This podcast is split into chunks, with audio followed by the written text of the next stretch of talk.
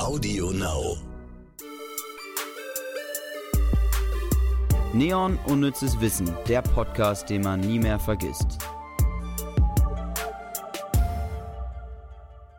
Herzlich willkommen zum Unnützen Wissen Podcast oder auch Unnützes Wissen Podcast genannt oder wie ihr es auch nennen mögt. Hauptsache, ihr seid mit am Start. Hallo Ivy.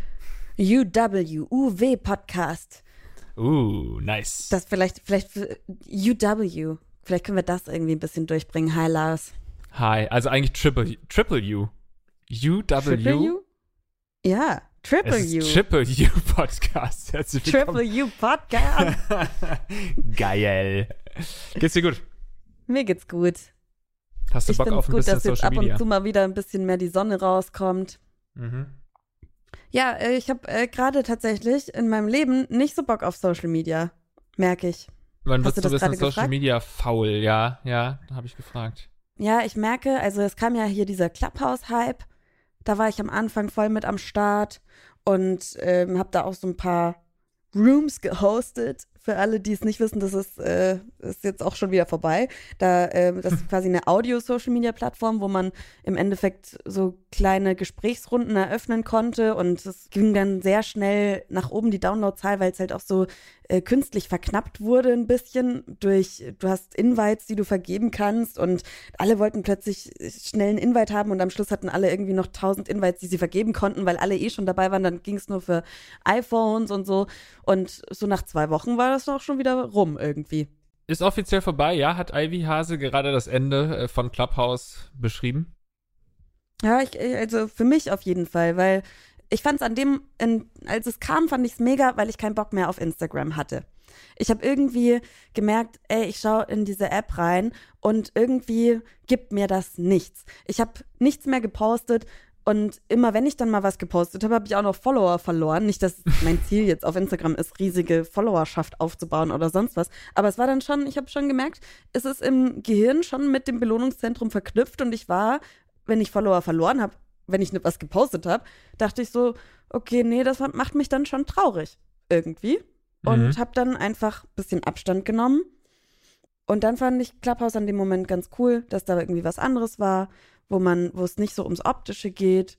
Aber dann habe ich auch wieder die Lust dran verloren. Also irgendwie passiert ja auch gerade nichts. Und bei Das niemandem passiert irgendwie was. Und was soll ich denn da posten, wenn ich nichts zu sagen habe? Habe ich das Gefühl so. Genau, das ist das Problem. Ich möchte auf die einzelnen Dinge eingehen. Einmal auf Clubhouse, da war ich, also ich war da nie groß mit dabei. Ich war natürlich drin und habe mir ein paar Sachen angehört und habe auch das Gefühl gehabt, boah, das ist schon richtig spannend. Ey, dann kommt jetzt der da nochmal auf, auf die Bühne und die Person, Persönlichkeit irgendwie, die man kennt und jetzt diskutieren die über ein spannendes Thema. Aber ich habe dann doch nie länger als drei Minuten irgendwo zugehört, weil ich auch nie von Anfang an mit dabei war. Und dann ist es ja live und dann verstehst du nicht, um was es gerade geht. Du kennst die Leute dann doch vielleicht doch irgendwie nicht. Und ähm, deswegen habe ich da nie wirklich Spaß mit gehabt mit der App und glaube aber, dass es so ein bisschen so ein Medienbubble-Ding einfach noch weiter laufen könnte ähm, für solche Diskussionen innerhalb einer, irgendeiner, irgendwelchen Bubbles. Dafür ist es vielleicht ganz gut. Und ja, ich bin auch Social Media müde so ein bisschen momentan und es liegt bei mir genau an dem, was du be- beschrieben hast. Man erlebt ja nichts mehr. Man kann nichts mehr äh, posten, so wo man sagt, guck mal, ich war übrigens hier, ich war da oder ich habe vielleicht irgendwie einen Gedanken bekommen, als ich im, in der Bahn saß oder so, weil man halt auch so gut wie nie mehr in der Bahn sitzt momentan. Und das ähm, macht das Ganze, finde ich, wahnsinnig schwierig. Dann postet man schon irgendwie alte Fotos oder so. Und ja, es ist einfach gerade echt eine, eine nervige Zeit. Und auch dieses schlechte Gefühl durch Social Media kenne ich auch sehr gut. Ich hatte auch mal eine Zeit lang immer durch Twitter so richtige äh, Hassgefühle, weil du auf Twitter natürlich auch so wahnsinnig spannende Diskussionen verfolgen kannst, aber auch wahnsinnig stupide Streits immer mitverfolgst. Und dann, dann denkst du, wie dumm sind die Leute eigentlich und warum macht ihr euch denn jetzt hier so dumm fertig? Und, so. und dann habe ich wirklich Twitter mal von meiner Startseite auf dem Smartphone irgendwie auf Seite 4 verbannt, was dazu geführt hat, dass ich es wirklich nur noch ein Zehntel der Zeit genutzt habe weil man ja doch irgendwie so diesen Reflex hat, du nimmst dein Handy in die Hand und alle Apps, die auf der Startseite sind, oder zumindest einige davon, öffnest du dann einfach. Und das hat mir geholfen, Twitter so ein bisschen zu reduzieren. Und dann ging es mir auch besser. Jetzt gerade wieder nicht. Jetzt bin ich wieder regelmäßig auf Twitter. Aber ich glaube, es tut einem ganz gut, mal so eine Auszeit sich zu gönnen. Ja, tatsächlich, das wollte ich noch zu Clubhouse erzählen. In meinem einen Talk, also ich habe äh, über Podcasts natürlich geredet, äh, hat zugehört einmal Layla Lowfire. Mhm. Da dachte ich so, wow, crazy. Und einmal Stefan Tietze. Da habe ich mich sehr gefreut. Das war so, da war ich sehr aufgeregt. Ja, geil. naja, es sind die Großen der Podcast-Szene, Stefan Tietze und Leila Lowfire. Da war ich, hatte ich schon ein bisschen flattern. Schöne Grüße an beide. So, wir ähm, sprechen über das, was du äh, so einfach mit negativen Gedanken, sprechen wir nachher noch mehr drüber in unserem großen Unnützes Wissen der Woche Blog, wo es dann, also ich versuche zumindest, wir schauen mal, über was wir reden, aber ich will auf jeden Fall über Hate Speech und Cybermobbing so ein bisschen sprechen. Aber fangen wir doch erstmal an mit so guten, witzigen, überraschenden Fakten, Lars. Für die Zoom-Konferenz. Genau. Schnelle Fakten. My Social Pet Work war wie Facebook für Tiere. Halter legten dort Profile für ihre Haustiere an und vernetzten sie miteinander. Mittlerweile gibt es diese Social Media Plattform jedoch nicht mehr. Würdest du, wenn das jetzt so mega durchgestartet wäre, hättest du ein Profil für äh, deinen wunderschönen Hund angelegt? Auf Im gar Endeffekt ist dein Instagram-Profil ein Profil von deinem Hund. Ja, auf gar keinen Fall hätte ich das getan. Also ich wollte auch nicht äh, that one sein, that, that guy sein, der wirklich äh, da ausschließlich nur noch Fotos seines Hundes irgendwie äh, postet. Also äh, viele Leute sagen mir immer, du postest ja nur noch Sachen von deinem Hund. Jetzt schaut euch mal mein, das stimmt alles nicht. Schaut euch mal meinen Instagram-Account an. Da ist schon auch viel Content ohne ihn. Und man muss ja dazu sagen, wir haben es ja vorhin beschrieben, man erlebt nichts mehr und deswegen kommt man auch nicht mehr an irgendwelche coolen Orte, um sich fotografieren zu lassen. Wenn ich jetzt aber mal unterwegs bin, dann ist es ja mit dem Hund auf einem Ausflug oder draußen, also und dann lasse ich mich da fotografieren und dann springt halt der Hund da zufällig doch mit rum. Also, nee, aber ich wollte jetzt nicht der Typ sein, der sein, äh, ein extra Instagram-Profil auch für seinen Hund erstellt. Oh, ey, und dann da irgendwie am besten noch irgendwie so Werbedinger mit für Frohlich macht oder so. Also nichts dagegen, aber war nicht meins. War nicht meins. Okay, ich muss es auch ein bisschen zurücknehmen. Es ist tatsächlich so. Das Ding ist, jedes, also du hast, machst immer so Swipe-Bilder. Mhm. Und wenn du danach so rüber swipest, also postest immer so zwei auf einmal, dann ist da aber Milo dabei. Dann kommt also, da manchmal der kleine Hund, ja. Da kommt da der Hund. Also ganz gelogen ist es nicht, aber tatsächlich, okay, ich, ich nehme es zurück. so ungefähr, sag mal mal, 40 Prozent sind aber der Hund. Ja, und das ist so meine Quote, die ich nicht überschreiten will. Im Jahr 2070 könnte es mehr Tote als lebende Facebook-Nutzer geben. Oh, das ist auch ein motivierender Fakt. Ja, Geil, ganz ehrlich, jetzt sind da ja schon nur noch die Alten. Also kein Ja. Wunder. 2070 kann ich mir das sehr gut vorstellen. Sehr dystopische Vorstellung. Aber gar nicht so dystopisch, sondern einfach real. Bei Facebook dominiert die Farbe Blau, weil Mark Zuckerberg rot-grün blind ist. Ja, das wusste ich auch nicht. Wusste ich auch nicht. Äh, aber tatsächlich kann man sich so die Farben grün, rot so in Kombination bei Facebook gar nicht richtig vorstellen. Ne? Passt Nee. da gar nicht rein. Boah, äh, doch, Nee. rot sind natürlich die Notifications und so, aber nicht so äh, stark ausgeprägt. Der Name des Twitter-Vogels ist Larry. Der Name geht auf den Basketballspieler Larry Bird zurück, der bei den Boston Celtics spielte, als Twitter-Mitbegründer Biz Stone dort aufwuchs. Habe ich auch nicht gewusst. Larry. Und ich freue mich darüber, dass dieser Geil. Vogel nun endlich einen Namen hat. Apropos Twitter, das sollte ursprünglich Jitter oder Twitch heißen. Ha, Ha! aber ha, Twitch gibt's ja. Jitter nicht. Jitter wäre auch irgendwie echt, das wäre sehr, ich meine, am Schluss, Twitter ist auch irgendwie komisch. Warum halt, klar, Vogelgezwitscher, bla bla bla, aber Jitter? Ja, und zwar habe ich das recherchiert, Ivy, weil ich das auch sehr Oh. spannend fand. Und zwar ähm, geht das darauf zurück, dass Twitch, was ich auch nicht wusste, ähm, Zucken heißt. Und es geht darum, dass wenn du eine Nachricht auf dein Handy bekommst, dein Handy ja anfängt zu vibrieren und dadurch ja in gewisser Weise zu zucken. Und deswegen hat man sich, äh, haben die Twitter-Leute sich gedacht, naja, das würde doch passen, wenn du einen neuen Tweet bekommst oder irgendwie Notification, dass dein Handy dann zuckt und eine neue Nachricht kommt rein. Und deswegen wäre Twitch doch ein guter Name. Hm, und Jitter? Das heißt, glaube ich, auch. Ja, du bist doch hier die äh, Angelsächsin. Ja, also Jitter Jitter heißt auch zittern. ist auch, auch, auch wie Zwitschern, aber Ja. hört sich halt nicht so, also schaut halt auch nicht so schön geschrieben aus wie Twitter.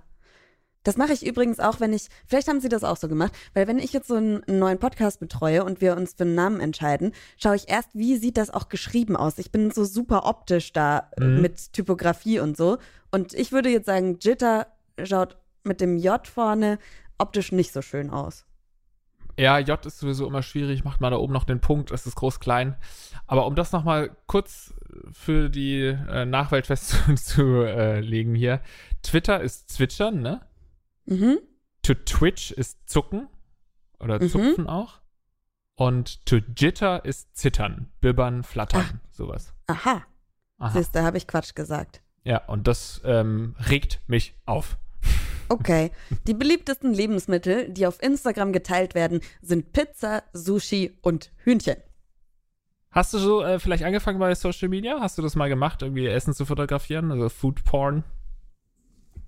Ich habe tatsächlich irgendwann habe ich mal mein Instagram ein bisschen irgendwann habe ich mich mal hingesetzt und gesagt, okay, äh, es ist jetzt alles so super professionalisiert, ich muss diese scheiß komischen Anfangsfotos mal rauslöschen. Es kann schon sein, dass da irgendwann mal auch Essensfotos dabei waren, aber ich habe das jetzt nicht mit dem mit dem Gedanken, oh, ich poste jetzt, also es war jetzt nicht so, dass nur mein Essen war. Ich Hast glaube, du wirklich jetzt die findet man alten da Fotos gelöscht? Das ist ja traurig. Ja, ich hab- Ja, ich habe ein bisschen was rausgelöscht, fand ich dann im Schluss auch ein bisschen traurig, weil es halt am Anfang, genauso wie wenn man, das kann man ja auch mal machen, auf Facebook in seiner Timeline ganz runter scrollen, auch ganz spannend. Da hat man das ja eher so als wirklich öffentliche Unterhaltung genutzt. Ganz komisch. Und äh, so war das ja bei Instagram am Anfang, zumindest bei mir auch so, dass man wirklich da ja nicht dran gedacht hat, dass das irgendwann vielleicht tausend Menschen sehen könnten, sondern nur die Freunde. Und deswegen hat man dann vielleicht auch mal eher so ein Essen oder ein unbedachtes Bild Mhm. gepostet und keine krasse Bildunterschrift oder was weiß ich was. Ja, aber deswegen, ich finde es eigentlich schön, wenn man alles stehen lässt, weil du ja dich sicherlich freust, in zehn Jahren nochmal zurückzublicken, was für ein Essen du da vor 15 Jahren gegessen hast. Ähm, also, nee, ernsthaft, ich finde es ja schon eine, eine, eine spannende Erkenntnis zu sagen, du hast ja eigentlich dein komplettes Leben mehr oder weniger dokumentiert mittlerweile. Und ich frage mich auch, was für Auswirkungen das dann hat quasi auf die Kinder, die jetzt geboren werden, ähm, deren komplettes Leben ja wirklich von der ersten Sekunde ab fotografisch dokumentiert werden. Weil wenn wir jetzt irgendwie mal ein Kinderfoto von uns suchen, dann freuen wir uns total drüber. Guck mal, hier ist Stimmt. noch eins, da war ich irgendwie drei Jahre alt. Das ist das einzige Foto, das von mir existiert, als ich drei war. Und die Kinder, die jetzt geboren werden, sagen doch später, also ja klar, jeder hat doch ein scheiß Foto von sich als Säugling und als Einjähriger und Zweijähriger, zwei, jeweils tausend Fotos. Ob da so dieser Stellenwert von Fotos dann auch irgendwie abnimmt, so von Erinnerungsfotos. Naja.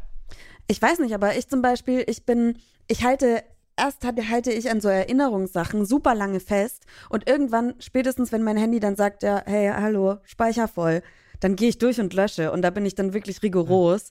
Und bereue es dann oft natürlich auch, vor allem so, wenn die Sachen, die halt wirklich nur so im privaten Handy halt drin sind, ne, die man für sich irgendwann mal als erinnerungswürdig angesehen hat, da bin ich manchmal ein bisschen zu drastisch und lösche einfach und bereue das auch manchmal. Und es könnte schon auch, wenn ich irgendwann mal Kinder habe, auch so kommen, dass ich dann mir denke, oh, okay, gut, braucht keiner. Und sorry, Joachim, es gibt kein Bild von dir, als du drei warst. ja, ich brauche den Speicher unbedingt für Candy Genau. Crush. Ja, mach doch ein Backup oder so. Mach das alles auf eine Festplatte und das ist so wichtig. Ey, wie bitte löschen nie wieder alte Fotos. Doch, im Endeffekt ist da ja auch so viel Schrott dabei. Kann man schon auch rigoros löschen, hast du recht. Im Jahr 2017 hatte der durchschnittliche Internetnutzer 7,6 Social Media Accounts. Ich dachte, als ich das gelesen habe, erst so, what the fuck, das sind viel zu viele. Dann bin ich aber wirklich auch mal durchgegangen. Wollen wir das mal machen? Also Instagram haben wir beide, ne? Mhm. Twitter haben wir beide. Facebook habe ich noch. Ich will es aber Ja, eigentlich Twitter mache ich aber gar nichts eigentlich. Mhm. Facebook hast du auch noch? Ja? Drei? Ja gut, dann ist natürlich auf Facebook habe ich wiederum auch zwei, aber das zählt wahrscheinlich nicht. Äh, Hast dann du so ein Official? ja äh, das- Facebook-Account? So eine so eine Fanpage natürlich, aber das lösche ich wahrscheinlich auch demnächst. Geil.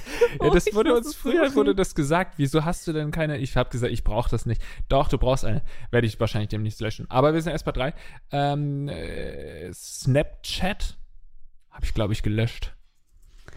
Ja, hab aber die, den Account gibt's ja noch trotzdem. Ich habe letztes Mal wieder runtergeladen, weil ich auf äh, TikTok einen Filter gesehen hatte, den es nur bei Snapchat gab. Dann habe ich es wieder runtergeladen.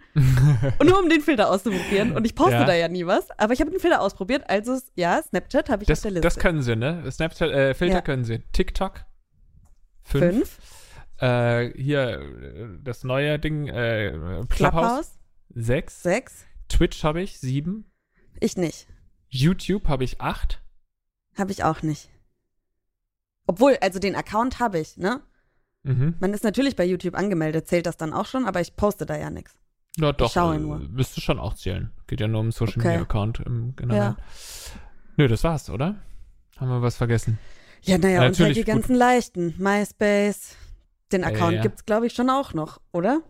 Boah, das glaube ich nicht, dass ich danach irgendwo bei äh, Also, StudiVZ das, oder das so. mal ähm, an euch Hardcore-Fans da draußen. Bitte findet meinen MySpace-Account ähm, Mhm. und schickt ihn mir, weil ich finde, ich habe letztes Mal gesucht, weil tatsächlich sind im Internet noch Bilder von diesem MySpace-Account von mir und das ist ganz, ganz peinlich. Oh Gott, ja. Also, wenn es euch interessiert, ob ihr meinen MySpace-Account findet und schickt ihn mir, damit ich ihn irgendwie löschen kann. Damit diese Bilder aus dem Internet Das musst, verschwinden. musst du wirklich machen. Weil, äh, Bilder auf dem Handy ist okay fürs eigene Archiv, aber Bilder im Internet von dir von vor 15 Jahren muss nicht sein.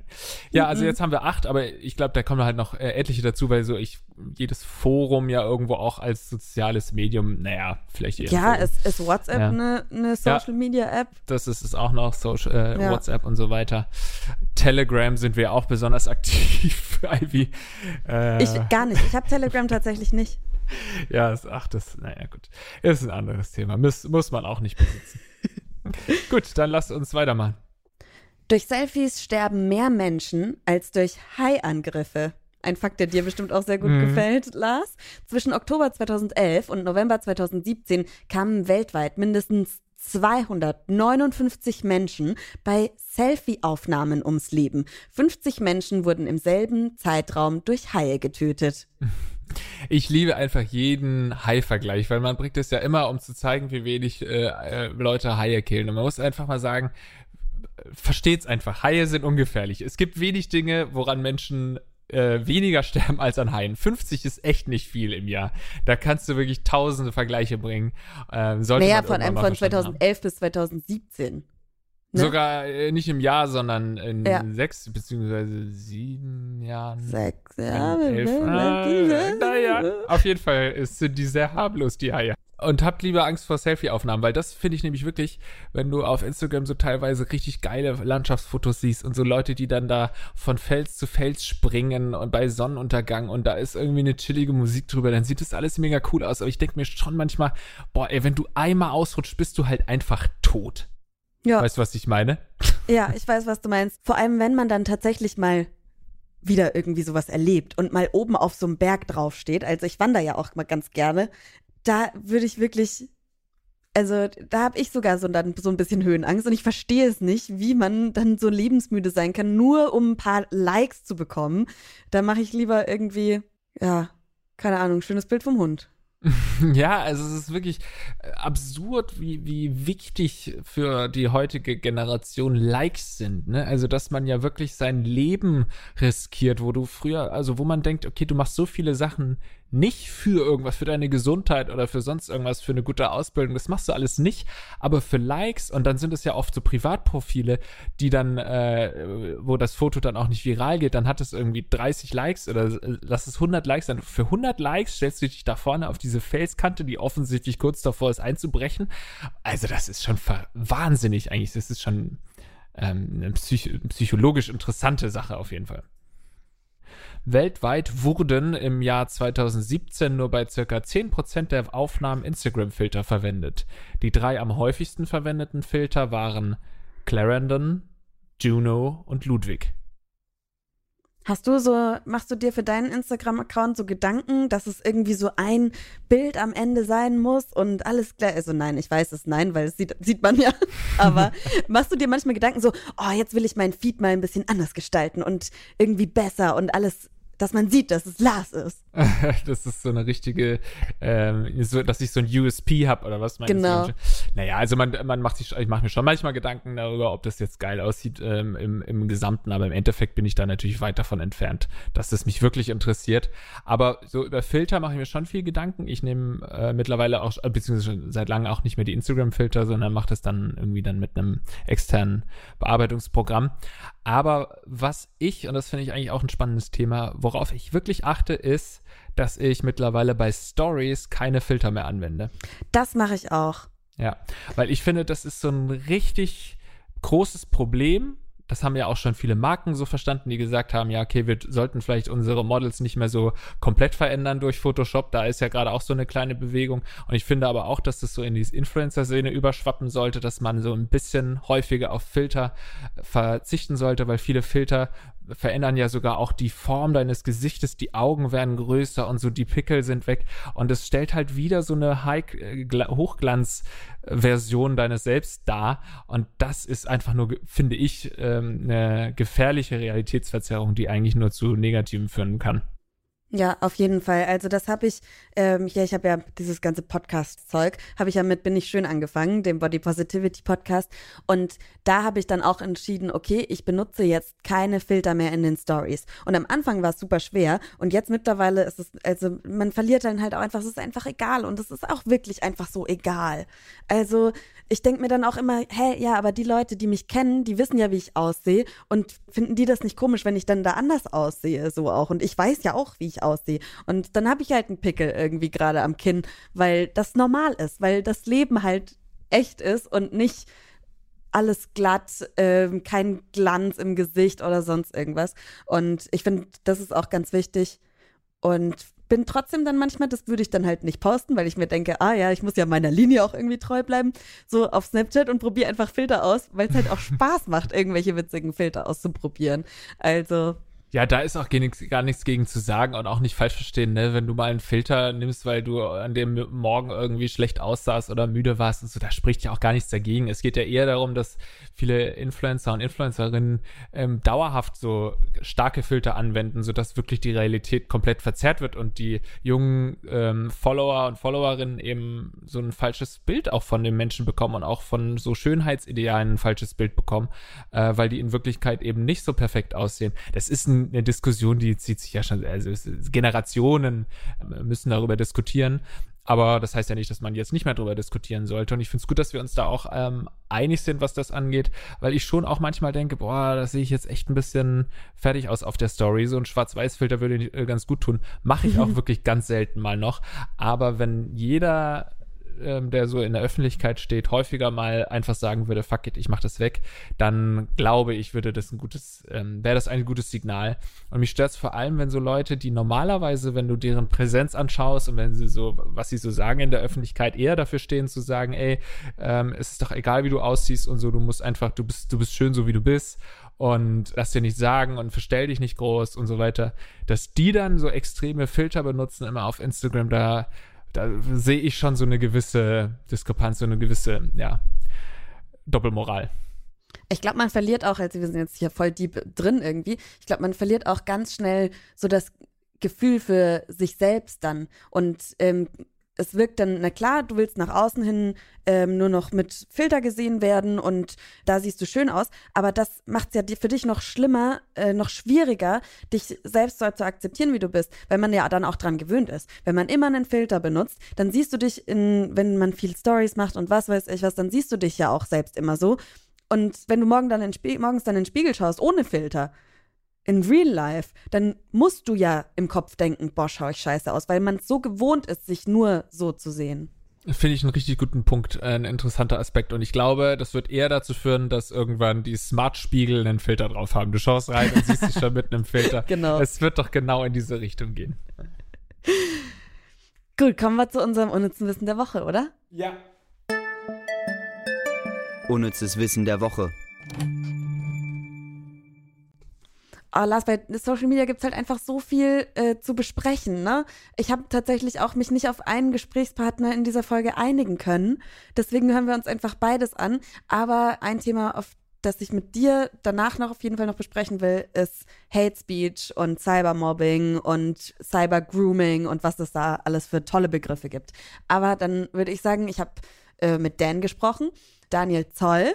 Der ist äh, Social Media Berater und äh, heißt einfach Dan auf Instagram und gibt da auf seinem Instagram-Profil zumindest ja kostenlose Tipps, wie Instagram funktioniert und wie man Social Media am besten nutzen kann und so weiter. Checkt das auf jeden Fall aus und wir hören einfach mal rein.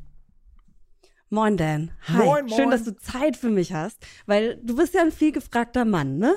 Oh, das hört sich, da wäre ich ja gleich rot. Das sieht man ja hier im Podcast nicht. Aber wenn ich meine Röte jetzt beschreiben müsste, dann wäre sie so rot wie meine Lampe links von mir, was man hier auch nicht sieht. Aber die ist sehr, sehr Perfekt. rot. Äh, viel gefragt, ja, von euch, die letzten paar Tage. Wir haben die ganze Zeit äh, Frage-Antwort-Spiel. Wann hast du Zeit? Wann haben wir Zeit? Wie können wir das Ganze hier aufnehmen? Äh, schön, dass es geklappt hat. Ich freue mich.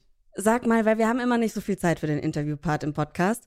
Äh, sag mal ganz kurz, was du beruflich machst. Also du bist Social Media Berater. Aber was bedeutet das denn? Boah, ich sage ja, ich würde ja nie sagen, ich bin Social Media Berater. Einfach aus dem Grund, das ist ein, ähm, ein Job, den kann man googeln und alles, was man googeln kann, macht einen vergleichbar. Und dann können Leute sagen, hey, aber du bist ein Social Media Berater, der 3000 Euro für 15 Minuten Vortrag nimmt. Woanders kriege ich das doch viel günstiger. Und sage, ich bin auch kein Social Media Berater, ich bin Digital Content Creative. Ja, ich habe einen Titel erfunden, den man nicht nachvollziehen kann, wo auch keine Sau weiß, was es wirklich ist. Aber dementsprechend kann man auch nicht Preise vergleichen. Was ich mache, ich zeige eigentlich Unternehmen und Einzelpersonen, wie man Inhalte macht, Content macht. Also wie kannst du cool Videos mit dem Handy produzieren und ähm, das Ganze auch über Social Media raushauen, um Reichweite zu machen. Das heißt, du kennst dich auf dem Social Media Markt aus. Was ist denn the next big thing? Ich meine, Clubhouse war ja irgendwie jetzt, ist jetzt schon wieder vorbei. Ja, also die Leute fragen immer ganz gerne, was das nächste große Ding ist. Und ich bin ganz ehrlich, ich bin ja mittlerweile seit, glaube ich, sechs Jahren beratend tätig. Und ich stelle mir immer die Frage, warum stellst du diese Frage? Bei vielen Fragen frage ich mich so, warum? Also wenn ich dir jetzt sage, das next big thing is Snap Talk, ja, eine Mischung aus Snapchat und TikTok. Was fängst du jetzt mit der Information an? Ja, und ich, was ich den Leuten immer sage, schau nicht, was als nächstes kommt. Versuch erst mal klarzukommen auf das, was gerade da ist und ähm, versuch die Vergangenheit aufzuarbeiten, weil ich habe das Gefühl, ihr habt es noch nicht mal geschafft, Facebook zu beherrschen, Instagram zu beherrschen, Snapchat zu beherrschen, TikTok zu beherrschen, Clubhouse kam jetzt noch dazu. Ihr wollt noch Twitch machen und YouTube-Videos. Äh, ich glaube, was immer mehr kommen wird, sind Livestreams, egal in welcher Form. Aber grundsätzlich ist es erstmal egal, was in Zukunft kommt. Man sollte erstmal gucken, was momentan funktioniert und wie man das für sich nutzen kann. Und meinst du sowas wie Instagram, das bleibt auf jeden Fall?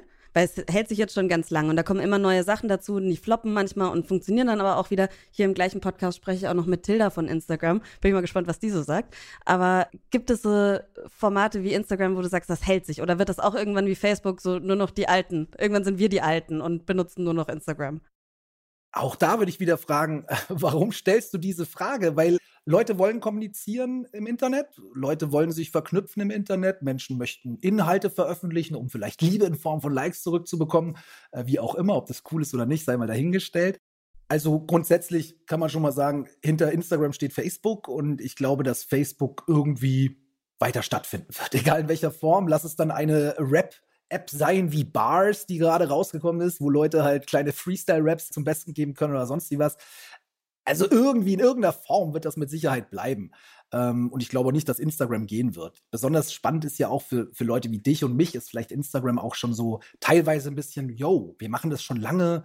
Boah, hat sich voll viel verändert, ist nicht mehr das, was da am Anfang war. Aber um dir mal einen ganz kurzen Realitätseinblick äh, zu geben, die meisten Unternehmen fangen da gerade erst an. Das ist ganz seltsam. Also wenn, wenn viele der, der Nutzerinnen und Nutzer und, besonders die Kids, die sind ja oft als Erste auf der Plattform, wenn die schon gar keinen Bock mehr drauf haben, gefühlt, oder nicht mehr so viel machen, dann kommen erst die ganzen Unternehmen und es lässt sich Geschäft machen. Also ich glaube, Instagram bleibt, besonders auch ähm, Shopping wird sicherlich weiter vorangetrieben, In-App-Checkouts wie auch in Amerika, wenn man da mal guckt. Und sobald ähm, Unternehmen auch noch mehr das Gefühl haben, dass sie da was reinstecken und direkt monetarisieren können, also im Sinne von, ich kann da Dinge verkaufen, dann wird es sicherlich auch noch weiter relevant bleiben für die Leute und die werden da mehr reinstecken. Und also Instagram bleibt. Wenn ich es dir jetzt mal so sagen wollte, ich würde versuchen, 80 Prozent mach Instagram jetzt. Aber die anderen 20 Prozent nimmst du bitte mal, um dir TikTok anzuschauen und dir vielleicht auch mal anzuschauen, was audiomäßig so geht auf Clubhouse. Äh, ob da noch viel geht oder nicht, sei mal dahingestellt. Und äh, Livestream-Plattformen wie Twitch. Aber ähm, man muss sich fokussieren auch auf was. Das ist ja auch das, was viele Leute nicht können. Die wollen dann gleich alles auf einmal machen. Und wenn ich jetzt einen Fokus setzen müsste im Hier und Jetzt, wäre das noch Instagram, aber auch TikTok. Aber unterschiedlich in der Nutzung. Instagram eher, um sich ja, irgendwie ein Profil aufzubauen. TikTok eher nutzen, um, um kleine, schnelle Erfolge feiern zu können, ja, um, um Inhalte rauszuhauen, um, um Reichweite zu generieren, weil es noch einfacher ist, da momentan Reichweite zu bekommen.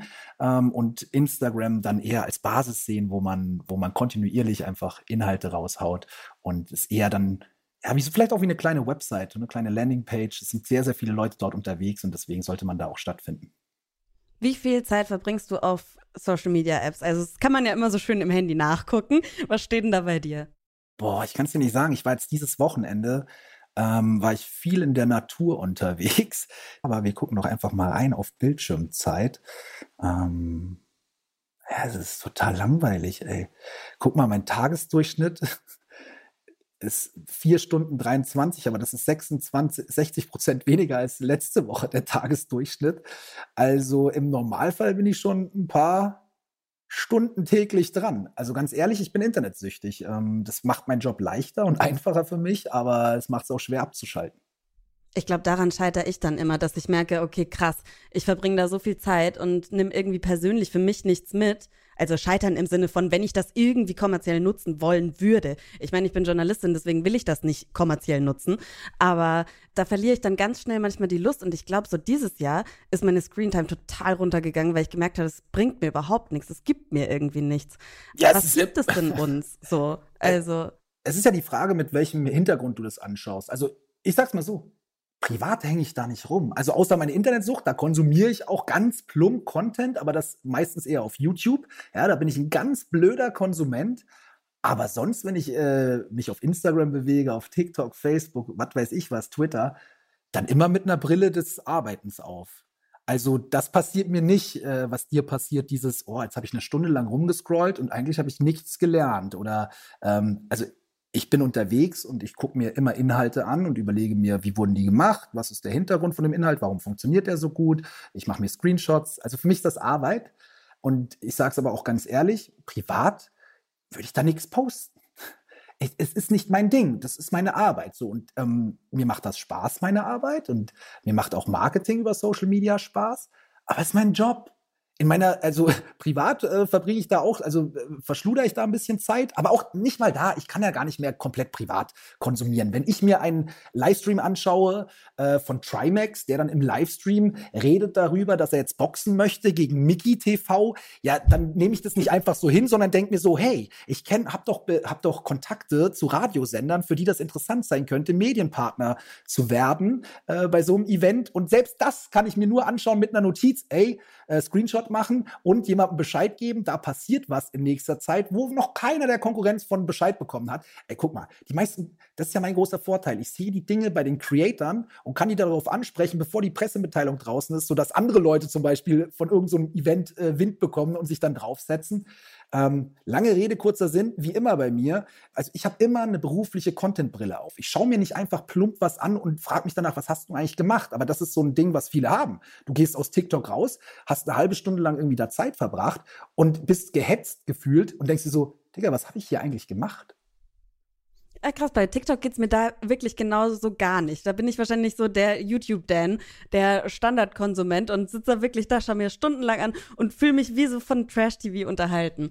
Aber ich glaube, das geht mir mit, mit Podcast hören tatsächlich ähnlich. Also äh, ich mache beruflich Podcasts und das wirklich den ganzen Tag. Du hörst auch Elemente sicherlich und sowas. Du hörst so, oh, ja, die haben da was Cooles gemacht. Oh, logisch. Da. Und ich habe auch gar keine Zeit, wirklich privat mir mal einen Podcast mal wieder anzuhören. Und wenn, dann ist das so einer mal und dann schaffe ich es aber auch nicht, dann dabei zu bleiben. Dann höre ich mal so eine Folge und dann ist wieder gut. Aber ich okay, glaube, das ist so das, das Typische der Professionalisierung von Dingen. Also mein bester Freund ist Fotograf und der geht zwar auch hin und wieder auch noch so fotografieren, aber ähm, ja, ich weiß auch nicht, ob ein Fußballspieler dann in seiner Freizeit immer noch Fußball spielen geht, also wenn er Profifußballer oder Fußballerin ist. Ähm, ja, der hat ähm, wahrscheinlich gar keine Freizeit, aber. Das stimmt auch wieder. Ja. Dan, vielen Dank. Folgt Dan auf einfach Dan auf Instagram.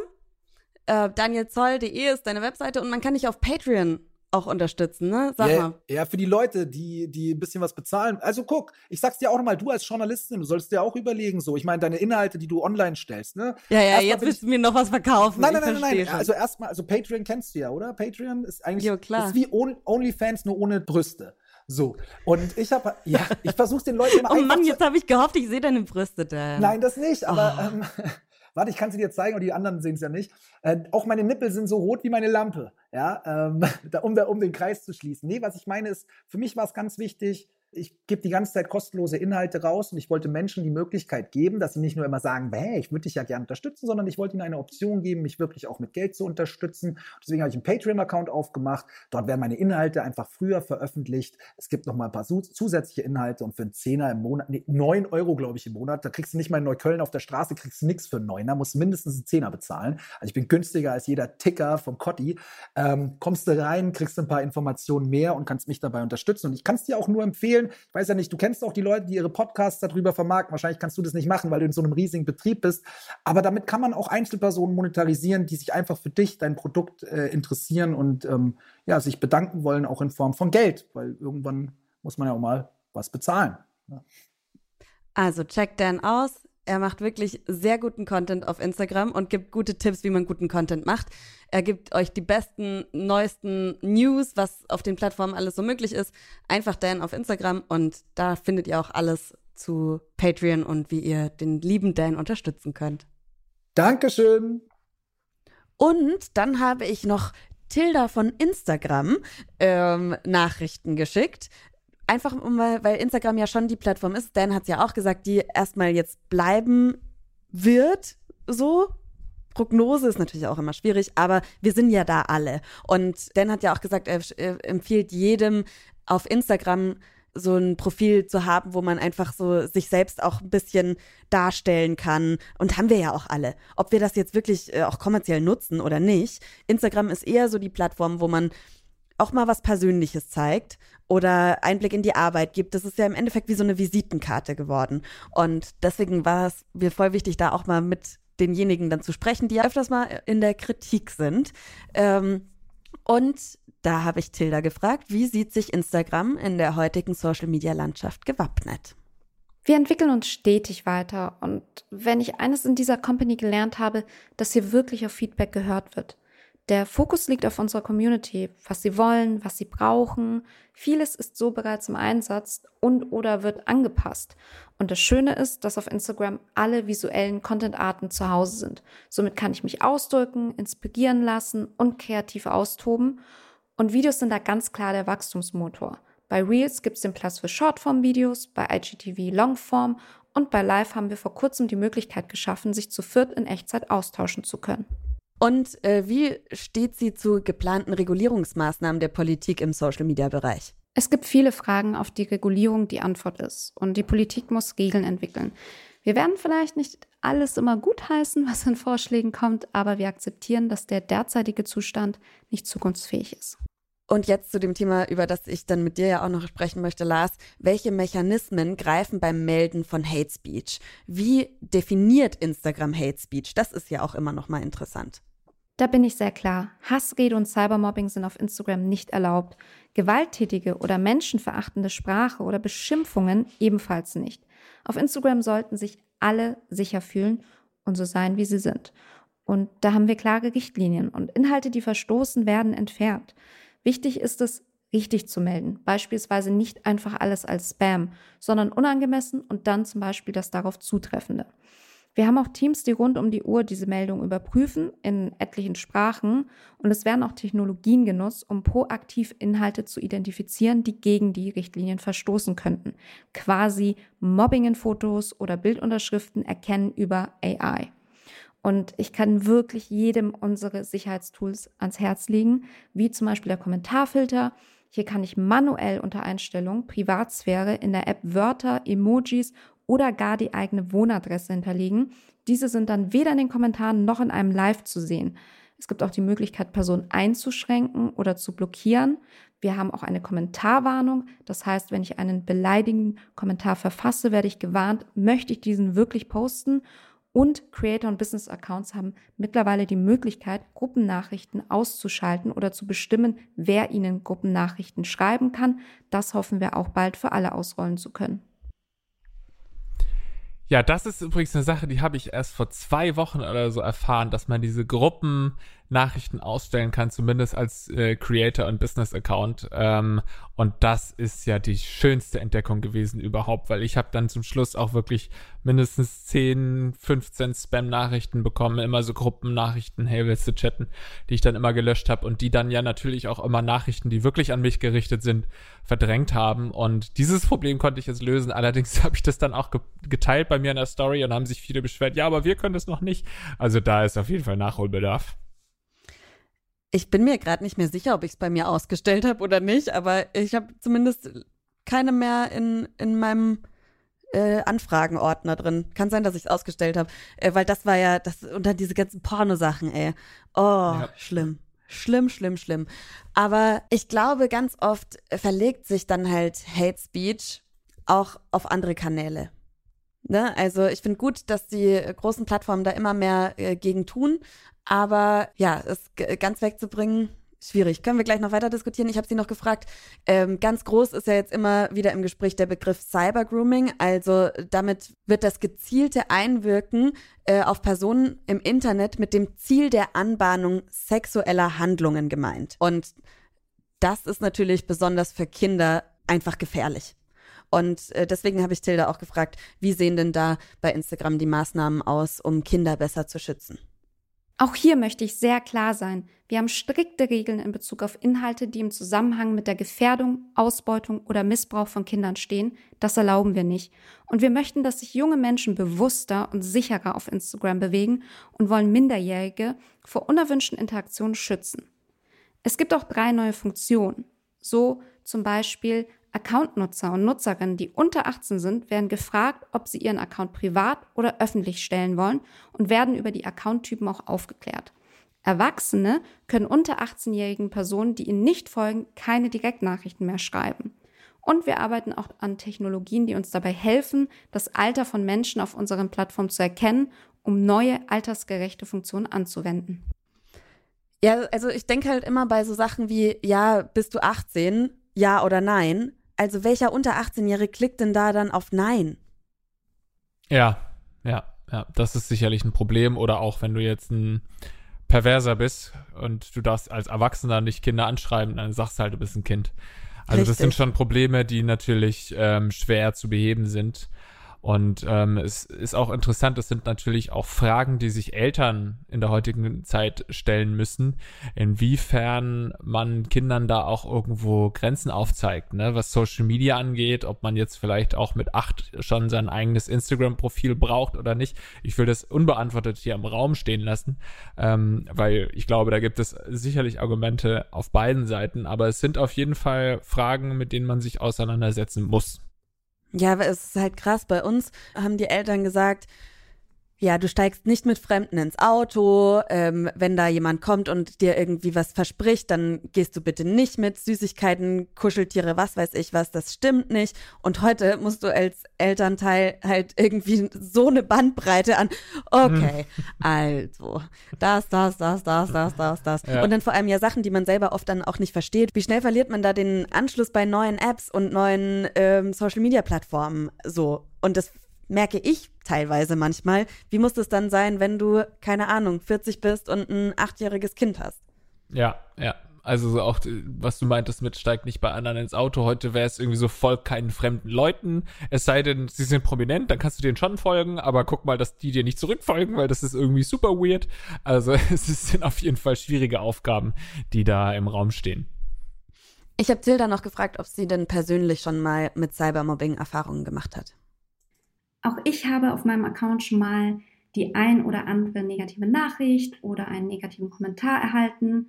Aber zum Glück ist das wirklich die Ausnahme. Meine Community ist sehr herzlich, lieb und dankbar dafür, dass ich mein Instagram-Wissen mit ihnen teile und sie weiß, was sie auf dem Account bekommt.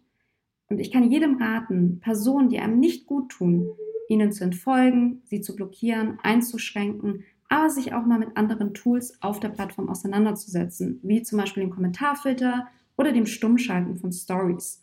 Und wenn man gemobbt wird, darüber wirklich mit anderen zu sprechen und sich Hilfe zu suchen, zum Beispiel bei dem NGO Uport. Ja, also äh, so um das mal ein bisschen ins Verhältnis zu setzen, ich glaube, Tilda hat so 15.000 Follower, ich habe nicht mal 2000 Follower. Bei dir sieht das ja schon mal ein bisschen anders aus, Lars. Was hast denn du? Und das muss man ja auch dazu sagen, du teilst nicht viel sehr Privates auf deinem Instagram-Profil. Ähm, was hast du für Erfahrungen mit Hate Speech oder negativen Kommentaren und wie nah geht das an dich ran? Also ich habe schon sehr, sehr viel Erfahrung gemacht mit diesem Thema. Also äh, das liegt aber auch daran, muss man dazu sagen, ich teile zwar keine privaten Sachen, aber oft sind ja Leute, die so ähm, weißt du, so klassische Influencer, die einfach nur ihr Pri Privatleben zeigen und tighty tighty, alles ist fein auf der Welt. Ähm, die haben dann zwar auch Hater, aber das ist irgendwie so eine andere Qualität als bei Leuten, die ihre politische Meinung äußern. Und bei mir ist es nur so, ich habe ähm, ja ungefähr so schon seit 2013 oder so bin ich im Internet unterwegs mit öffentlichen Videos oder Audios und ich habe eigentlich schon die ganze Zeit immer mal wieder meine Meinung politisch, äh, meine politische Meinung geäußert. Und das heißt, ich habe das von Anfang an erfahren. Also von Anfang an Leute, die mir widersprochen haben, was überhaupt kein Problem ähm, ist. Aber es gibt eben auch immer Leute, die sich dadurch derart provoziert fühlen, wenn sie merken, dass ich eine andere politische Meinung habe und die auch vehement vertrete. Dann kommt auch noch zu, dass ich anfangs mich ja auch lustig gemacht habe als ähm, Satiriker, wie ich das bezeichnen würde. Ähm, das heißt, ich provoziere dann noch mal stärker diese anderen äh, Meinungen sozusagen. Und da habe ich wirklich auch schon Nachrichten bekommen. Ich hoffe, du stirbst. Ich hoffe, deine ganze Familie wird vergewaltigt von äh, Einwanderern. Ich äh, äh, will, dass du sofort deinen Account löschst und bring dich um und sowas. Das sind alles Sachen, die ich schon regelmäßig ähm, bekommen habe. Boah, das ist so krass.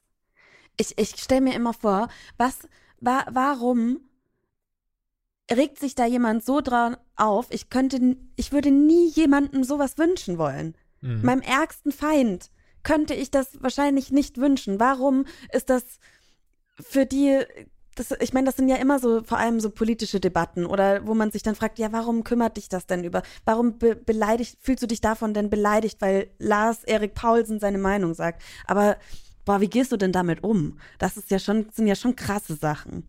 Ja, also ich bin da gar nicht so dickhäutig, muss ich sagen. Mich hat, mich hat das schon immer sehr geschockt, wenn ich sowas lese. Und äh, das beschäftigt mich dann auch oft noch tagelang. Manchmal äh, diskutiere ich dann ja auch zurück und dann merkst du ganz, äh, häufig merkt man dann, ah, okay, der entschuldigt sich dann auch so für seine Wortwahl und er ist halt irgendwie einfach nur beleidigt gewesen. Und ich glaube, das liegt so ein bisschen an diesen, äh, ja, an der Tatsache, dass das Internet oder dass Menschen im Internet so anonym unterwegs sind und deswegen hast du gar nicht so richtig das Gefühl, als würdest du mit einem Menschen sprechen. Für die bin ich auch nicht wirklich ein Mensch, sondern einfach so ein Wesen, das da im Internet Internet ähm, seine Meinung vertritt und ähm, kundtut. Und deswegen können die auf mich eindreschen, als sei ich so ein Boxsack äh, äh, hauen da einfach drauf und sehen mich eher als Gegenstand an. Und ähm, ich komme damit nicht gut klar, muss ich sagen. Ich habe dann auch immer wieder Phasen gehabt, wo ich in meinem Leben gesagt habe, ich kann jetzt nicht mehr über politische Themen sprechen. Ich will jetzt einfach nur, keine Ahnung, ich mache mein Entertainment-Zeugs und äh, halte mich da einfach raus, weil äh, das schon sehr schwer ist. Man braucht eine gute Phase in seinem Leben, wo man gerade sagt, jetzt bin ich gerade selbstbewusst, jetzt bin ich gerade irgendwie bei mir und ich ähm, stehe hinter meinen Aussagen und so weiter. Dann kann man sowas machen, dann prasst es auch an einem ab. Aber es gibt schon auch Phasen, wo ich sowas gar nicht abkann. Und da versuche ich das auch zu vermeiden, mich dann politisch zu äußern. Aber das ist natürlich auch eine schade, eine, eine traurige Entwicklung und eine trau traurige Schlussfolgerung. Ich glaube, das geht ganz vielen Leuten so, dass sie dann irgendwann sagen, oh nee, so, das ist mir momentan auch alles zu heiß, mich zu diesem Thema irgendwie zu äußern oder generell politisch zu äußern, dann lasse ich es lieber mal. Und wenn das zu viele machen, dann haben wir halt ein Problem. Ja, das stimmt. Oh, das tut mir mega leid, dass du solche Erfahrungen machen musst. Und ich finde das einfach Wie ist das nur. bei dir? Ähm, ja, so, solche Nachrichten habe ich noch nie bekommen. Aber da bin ich halt einfach auch nicht so krass in der Öffentlichkeit wie du. Und das, stell mal, schau mal, du bist ja jetzt nicht die berühmteste Person Deutschlands. Und du kriegst schon solche Nachrichten. Ich finde, das ist einfach richtig krass. Und klar gibt es dann Leute, die argumentieren, ja, äh, äh, du hast halt ein öffentliches Profil, Lars. Mhm. Oder, äh, ja, da muss halt irgendwie eine keine Ahnung, Heidi Klum damit klarkommen, dass jemand äh, sie kritisiert. Da müsst ihr euch halt eine dicke Haut zulegen. Aber ich finde, das ist einfach unfair und viel zu flach gedacht, weil du, wie du sagst, du bist halt auch ein Mensch. Und ich finde das ganz groß, dass du da jetzt auch so drüber sprichst, weil ich glaube, das ist das, was vielleicht einfach das Einzige ist, was irgendwie hilft. Klar gibt es Regulierungen und Mechanismen in den verschiedenen Apps, aber am Schluss, wenn keiner drüber spricht, hilft es halt auch nicht, das zu verhindern. Ich finde das, was du gesagt hast, das bringen ja wirklich viele immer und das finde ich so eine dämliche Argumentation zu sagen, naja, du bist ja in der Öffentlichkeit. Ja, dadurch, dass ich in der Öffentlichkeit bin oder andere sich öffentlich präsentieren, müssen sie mit Kritik umgehen können und sie müssen damit umgehen können, dass Leute sagen, naja, den finde ich scheiße, aber niemand muss damit umgehen können, dass man ihm ins Gesicht sagt oder in einer privaten Nachricht schreibt, ey, ich hoffe, dass du stirbst. So damit ja. muss man nicht umgehen können, auch wenn man äh, noch so, wenn man der größte Star Deutschlands wäre, muss man damit nicht umgehen können. Und es ist einfach so, es hat sich selbstständig gemacht, das Internet. Die Regeln im Internet haben sich selbstständig gemacht. Man kam nicht hinterher mit den Regulierungen oder mit den, mit den Grenzen, die aufgezeigt werden müssen. Und dadurch ist es wie so ein wilder Westen einfach gewesen, die letzten 10, 20 Jahre, sodass ähm, wirklich da Morddrohungen ausgesprochen werden konnten und so weiter, ohne dass es da irgendwelche Probleme für gab. Jetzt ist es ja Gott sei Dank so ein bisschen anders geworden. Jetzt kommen so langsam ein paar Grenzen, jetzt kommen ein paar Regeln, jetzt kommen auch mal Leute, die angezeigt werden dafür, dass sie einfach ungefragt einen Dickpick oder sowas an eine Frau mhm. verschickt haben. Und das ist, jetzt kann man wieder sagen, ja, das freie Internet und so, das ist ja gar nicht mehr so, wie ich es mal kannte. Ja, es war ja auch größtenteils scheiße einfach. Also man muss, es ist einfach so ein rechtsfreier Raum, ist nie geil.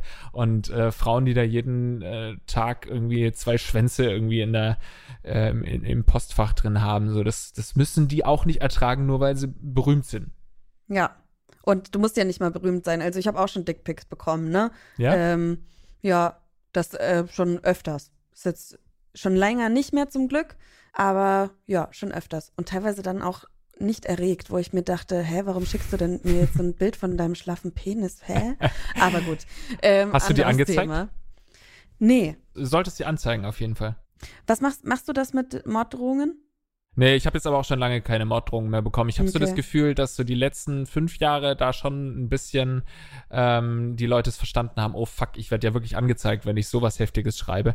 Und jetzt ist es dann eher so um die Ecke, weißt du, so ja, also wenn dir jetzt was zustößt und so, dann fände ich das jetzt auch nicht schlimm. Und das, da weiß ich dann halt, ja gut, das kann ich nicht anzeigen. Ich habe, was ich häufig mache, ist Dinge zu melden, irgendwie einen äh, YouTube-Kommentar zu melden oder einen Tweet zu melden. Und leider, leider, leider in 99,9 Prozent der Fälle heißt es, es ähm, widerspricht nicht unseren Rundsätzen äh, und da ist auf jeden Fall auch noch eine, ein, ein großes Problem im Raum. Ich habe eine Story, die ein bisschen ähm, also nicht ganz so, so ernst ist, weil ich damit sehr gut umgehen konnte, aber trotzdem, ja, es hat trotzdem so ein bisschen gekitzelt. Ähm, aber äh, ich habe bei äh, Neon einen Artikel darüber geschrieben, witzigerweise auch über äh, Instagram. Da haben sie beschlossen, dass sie, das ist jetzt auch schon eineinhalb Jahre oder zwei Jahre her, da hat Instagram beschlossen, dass die Werbung für Laxative nicht mehr an unter 18-Jährige ausspielt. Also Laxative, diese ganzen Abnehmen-Lollis und sowas. Und da habe ich einen Meinungsartikel drüber geschrieben und habe dann natürlich auch persönliche Erfahrungen mit reingebracht, wie das halt in so einem Kommentar in einem Meinungsartikel ist. Aus irgendeinem Grund hat Jörg Kachelmann diesen Artikel gelesen, hat einen Kommafehler gefunden und ähm, hat auf Twitter geschrieben, mich nicht verlinkt oder so. Ich habe es nur gesehen, weil er den Stern verlinkt hat. Und ich war eine Wochenendschicht und mein Kollege kam dann irgendwann zu und meinte zu mir und meinte, Herr Ivy, hast du gesehen, was Jörg Kachelmann gepostet hat? Und da hat er halt sich voll auf diesen Kommafehler äh, passiert, damit das ist okay, dass er da das jetzt irgendwie, ja, warum auch immer ihn dieser Artikel interessiert hat und er das überhaupt gelesen hat, aber dann eben auch so, ja, das ist anscheinend die Zukunft unseres Journalismus. Ähm, oh, und sie, sie heult da rum, weil, weil Instagram ja so böse ist und ähm, bla bla bla. Tatsächlich sind dann aber von den Kommentaren, das hat, haben auch viele kommentiert und ähm, echt fiese Sachen auch zu mir gesagt, ob ohne dass ich da irgendwie mit drin war oder das mitbekommen hätte eigentlich, ähm, sind aber welche zu Instagram rübergekommen und haben ähm, Bilder von mir im Bikini und ich versuche ja irgendwie Body Positivity weiter zu verbreiten und ähm, ein diverses Körperbild auch auf dieser Plattform zu zeigen, haben äh, mich dann äh, Body geshamed und gesagt, ich würde ein schlechtes Körperbild und so äh, ein ungesundes Körperbild promoten und ich glaube, ich kann mit da, damit konnte ich zumindest sehr gut umgehen, weil mir war zu dem Zeitpunkt ja bewusst, dass wenn ich mich da zeige, auch im Bikini, als nicht Frau mit Größe 36, dass da ein Diskurs vielleicht stattfinden wird. So, da musst du dich vorher mit auseinandersetzen, wenn du solche Bilder postest. Aber was dann passiert ist, war voll gut und ich glaube, das ist ein Tipp, den, mit dem wir jetzt alle so rausgehen könnten. Melody Michelberger, eine Body Positivity Aktivistin, die auch ein ganz tolles Buch jetzt geschrieben haben, hat Body Politics heißt das. Die ist in meinen Kommentaren reingegrätscht und hat mit denen diskutiert. Und ich musste erstmal gar nichts schreiben. Und das war, fand ich so gut. Natürlich ist das im Nichts verlaufen und die Leute lassen sich dann, die, die wollen ja diskutieren um des Diskutierens willen und ihre Meinung weiter ähm, an ihrer Meinung festhalten. Das heißt, das hat da jetzt nicht viel gebracht, aber es hat was gebracht, dass ich mich nicht alleine gefühlt habe, dass andere gesehen haben, okay, auch so jemand, der mehr Follower hat, wie Melody Michelberger, kommentiert bei einer Ivy Hase ähm, da und schreitet ein. Also wenn ihr irgendwo seht, dass jemand sch schlimme Kommentare schreibt, schreitet ein, lasst die Person damit nicht alleine. Das wirkt am Schluss mehr und wir sind mehr als diese scheiß Hater. Und vielleicht so kann man vielleicht so einem Shitstorm mit einem Lovestorm irgendwie entgegenschwemmen und ähm, da gemeinsam und die Leute nicht alleine lassen. Ist das, das nicht, wäre das nicht so ein guter Tipp? Finde ich richtig schön, ja. Und sich äh, damit auseinandersetzen, was es noch so für Möglichkeiten gibt, dann äh, sei es bei YouTube auch einfach nur ein Dislike auf den Kommentar zu machen. Dadurch wird der nach unten gerankt und ähm, sieht nicht immer sofort jeder. Oder man kann auch, wenn es dann wirklich heftig wird, die Kommentare melden und so weiter. Also da sollte man sich nicht alles gefallen lassen und wie du sagst, solidarisch sein mit anderen, die gerade fertig gemacht werden. Okay, Lars, wir haben nicht mehr so viel Zeit, ne? Du musst gleich los. Ich glaube, wir könnten ewig über das Thema Social Media. Ja. Es gibt noch so viele Aspekte, über die es ist auch eine ernstere Folge auf jeden Fall geworden. Ähm, aber heben wir uns mal auf, können wir auch immer so mal wieder reinstreuen, wenn es passt. Wir spielen jetzt noch unser Quiz. Mhm. Unnützes Quissen. Hallo Ivy, hallo Lars. Mal sehen, ob ihr diese kurz und knackige Frage beantworten könnt. Wie sollte der Facebook-Like-Button ursprünglich heißen? A. Smile-Button, B. Awesome-Button oder C. Happy-Button? Kurz und schmerzlos. Eins, zwei, drei. B. B. Und die richtige Antwort lautet Antwort B. Awesome-Button. Alle kennen natürlich den Like-Button mit dem Daumen nach oben, aber ursprünglich sollte dieser ganz anders heißen. Laut dem Facebook-Software-Ingenieur Andrew Bosworth waren fast alle Mitarbeiter bei Facebook dafür, dass er Awesome-Button heißen sollte. Auch Sterne sowie ein Plus-Minus-Zeichen waren im Gespräch. Einer jedoch legte genau ein Veto ein. Zuckerberg entschied sich nämlich letztendlich für das etwas langweiligere Like. Mhm. Das war aber äh, Vision, ein Visionär, oder Zuckerberg? Weil Like ist ja, ja. schon irgendwie allgemeintauglicher als Awesome. Ja, und es ist halt einfach, also das ist jetzt nicht nur aufs Facebook bezogen, ne? Es ist in Sprachgebrauch übergegangen. Das ist ja. schon krass. Aber ich finde awesome schon irgendwie geiler. Also fände ich auch cool gewesen, wenn wir mehr awesome sagen würden. Ja, ich habe awesome mag ich auch das äh, Wort, aber es ist schon so ein bisschen frat, so, so College, so klassische College-Entwickler da, die Facebook-Leute und dann früher war das ja auch noch mit den äh, Leute bewerten und so und das passt alles dazu, so awesome. Irgendwie ist es so ein bisschen, weißt du, was ich meine? So, so ja was heißt Fred nochmal äh, hier? Ähm, äh, Burschenschaft. Äh, Studentenverbindung. Ja, Studentenverbindung. Ja. Aber Burschenschaft so. stimmt auch. Aber ich meine natürlich Studentenverbindung. So, ja. so diese College-Typen, die sich einen reinsaufen und dann sagen, ey, awesome. Und äh, es wäre ja auch viel komplizierter gewesen. Es war ja am Anfang immer so. Geawesomed. Ich hab's geawesomed. Geawesomed, ja. Das ist schwierig. Oder wenn irgendwie, keine Ahnung, Todesfall von einem Prominenten und dann willst du das irgendwie teilen oder du likest es dann. Aber am Anfang weiß ich noch immer eine Riesendiskussion. Wie kann man sowas liken? Irgendwann hat jeder verstanden, okay, es geht einfach nur darum, das zu, zu teilen in gewisser Weise. Aber das wäre ja noch problematischer gewesen, wenn es ein Awesome-Button wäre. Oh, awesome, ja, der Typ awesome. ist tot. Ja. okay, Lars. Harter Tobak heute. Sag Bescheid, wenn du, wenn du wieder Hate bekommst. Ich glaube, ich, es hilft einfach drüber zu sprechen und ähm, du bist nicht alleine, wir sind alle nicht alleine. Das ist ja das Gute auch an sozialen Medien. Das stimmt. Muss man auch mal sagen. Das stimmt. Das gemeinsame Nette ist ja auch vorhanden. Jo. Dann äh, sehen wir uns äh, nächste Woche vielleicht wieder. Ja, ne? Wahrscheinlich, ja. Und wenn ihr nett sein wollt, dann äh, lasst uns eine positive Bewertung auf iTunes da oder folgt uns auf all unseren Kanälen. Ivy, ich wünsche dir eine ganz tolle Woche. Dir auch, Larsi. Tschüss. Ciao.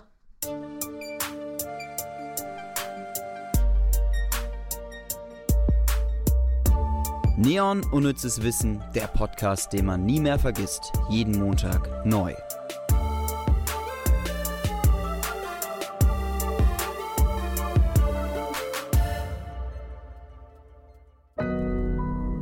Audio Now.